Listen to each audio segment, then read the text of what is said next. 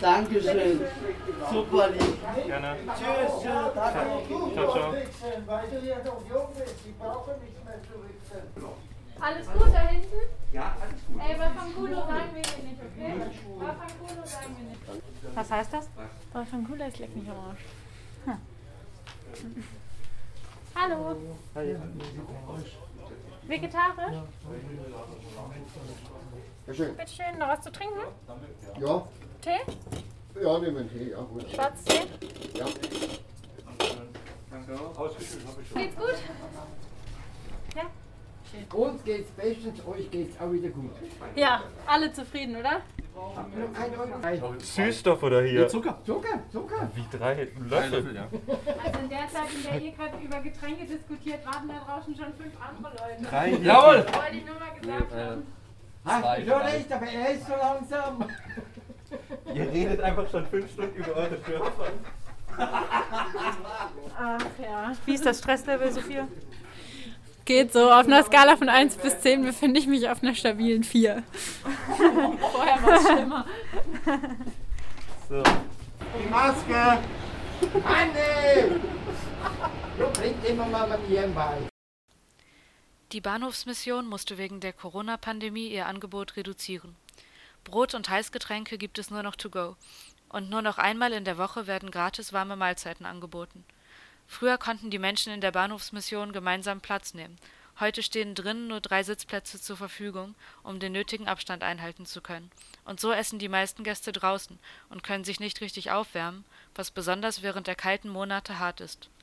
Ich habe Sarah Google, die Leiterin der Bahnhofsmission Freiburg, und Sophia, eine Ehrenamtliche, interviewt, um herauszufinden, was sich seit dem RDL-Interview im letzten Jahr an der Situation in der Bahnhofsmission verändert hat. Außerdem habe ich einige BesucherInnen nach ihrer Wahrnehmung gefragt. Hallo Sophia und hallo Sarah. Ähm, ist der Ablauf bzw. der Alltag in der Bahnhofsmission ähnlich wie vor einem Jahr oder hat sich da was geändert? Vieles ist gleich geblieben und doch hat sich einiges geändert. Also inzwischen haben sich alle an die Bahnhofsmission gewöhnt. Es werden Masken getragen. Ähm, es gibt einige wenige Aufenthalt- und Sitzplätze mit Abstand begrenzter Zeit, aber das können wir immerhin inzwischen bieten, sodass auch wieder ein bisschen mehr Normalität möglich ist. Im Sommer war das zwischendurch äh, sogar wesentlich besser. Da hatten wir ein Café am Gleis eingerichtet und wir hoffen jetzt sehr, dass wenn die Temperaturen jetzt wieder wärmer werden, dass wir auch da ähm, ja einfach wieder mehr Begegnung auch möglich machen können. Also ich habe die Bahnhofsmission erst im September kennengelernt, deswegen kann ich gar nicht so beurteilen, äh, wie die Veränderung über ein Jahr verlaufen ist. Aber selbst seit September sind immer wieder neue Regelungen dazugekommen. Äh, es wurden neue Dinge eingeführt und ähm, auch neue Gäste sind gekommen und Gäste weggeblieben. Also es ist eine stetige Veränderung einfach hier. Äh, wie nehmt ihr denn momentan die Stimmung wahr, in, also soweit wie ihr das einschätzen könnt, ähm, der Menschen, die hierher kommen? Mm, Also aus den Gesprächen, es sind leider nicht so viele. Also ich habe mir schon von äh, vielen Mitarbeitenden sagen lassen, dass man ähm, vor Corona-Zeit einfach viel mehr ins Gespräch gekommen ist mit den Leuten. Ähm, und das ist jetzt durch die ganze Raumsituation ähm, ein bisschen schwieriger, aber wenn man sich dann doch mal zu jemandem an den Tisch setzt oder doch mal rausgeht und das Gespräch sucht, ähm, dann erfährt man doch ziemlich viel, vor allen Dingen von den Menschen, die wirklich wohnungslos sind, ähm, dass für die die Situation, dass sie sich nicht in ja, öffentlichen Räumen aufhalten können, einfach sehr schwierig ist. Ähm, und gerade im Winter auch die Frage nach warmen Orten zum Aufhalten, ähm, ja, dass die ziemliche Herausforderungen gebracht haben. Ähm, und natürlich wird auch so viel allgemein diskutiert über Impfen, Corona. Ja, ich denke, äh, die Menschen, die zu uns kommen, sind häufig doch einfach stärker von Armut betroffen oder halt auch vor einsame Menschen, die vielleicht jetzt nicht die Familienanbindung haben, häufig.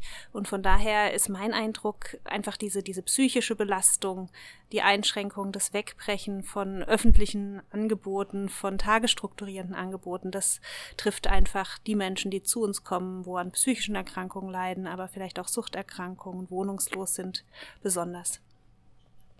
Hm, Ja, genau. Du hattest ja auch beim, äh, beim Interview vor etwa einem Jahr ähm, schon das mit der psychischen Gesundheit angesprochen, aber auch die physische Gesundheit ist ja, ähm, denke ich, von, von den Leuten, die hierher kommen, nochmal besonders gefährdet in der Pandemie. Ähm, deswegen wollte ich auch noch fragen, ob vielleicht ähm, Informationen dazu da sind, ähm, ob die Menschen, die hierher kommen, äh, wenn sie zum Beispiel Risikopatienten sind oder PatientInnen, auch einen Impftermin bekommen können.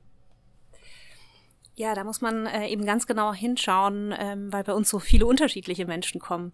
Für Obdachlose gilt, äh, die sind in Gruppe 2 eingruppiert. Das heißt, die haben jetzt schon die Berechtigung, tatsächlich einen Impftermin auszumachen.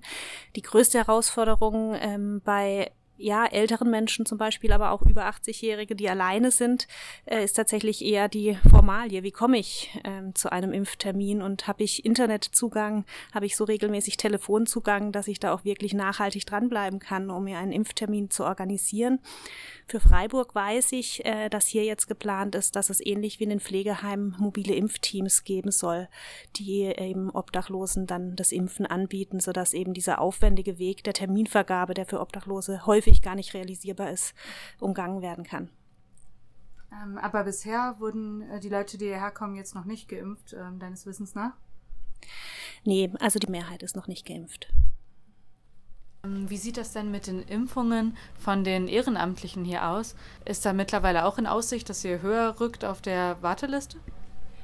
Ähm, also seit kurzem ja. Äh, davor wurde tatsächlich nur die stationäre ähm, Obdachlosenhilfe berücksichtigt in diesem ganzen Impfkonzept. Aber jetzt seit kurzem, also ich habe gestern mitbekommen, dass wir, ähm, also auch wir Ehrenamtlichen so eine Impfberechtigung bekommen. Ähm, wisst ihr beiden was dazu, ob die Stadt mittlerweile nach Lösungen gesucht hat, um öffentliche Räume, die jetzt gerade in der Pandemie nicht genutzt werden können, äh, zur Verfügung zu stellen, sodass ähm, wohnungslose Menschen oder auch andere Bedürftige die eben nutzen können? Ich habe in diesem Wärmezelt mitgeholfen, was so von ähm, nach Weihnachten bis ähm, so Anfang Januar äh, wurde das eingerichtet von der Stadt, um einfach einen Ort zu bieten, an dem man sich aufwärmen kann, an dem es Tee und Kaffee gibt, äh, weil viele Einrichtungen halt über die Feiertage geschlossen hatten.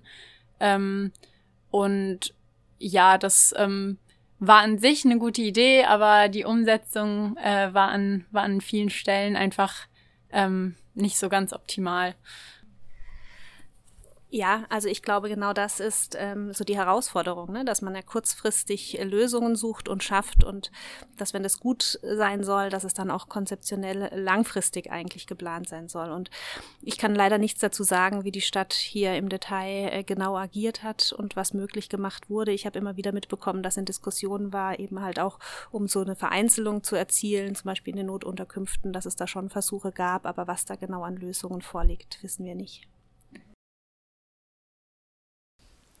Die Stimmung in der Bahnhofsmission ist gemischt.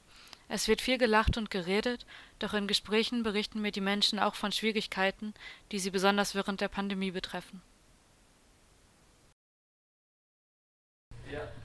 Ich bin Flaschensammler, also Pfandsammlerin und Corona-Zeit hat natürlich komplett alles durcheinandergewirbelt. Und hier im Bahnhof ist ja sowieso eigentlich Flaschensammeln nicht erlaubt, also man kriegt mordsmäßige Ärger halt natürlich mit den Sicherheitsleuten, wenn die einen sehen.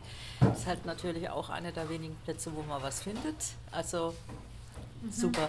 Aber Bahnhofsmission, wenigstens kriegt man hier mal immer auch einen heißen Tee und ah, kann sich die Finger wärmen oder mal kurz aufwärmen.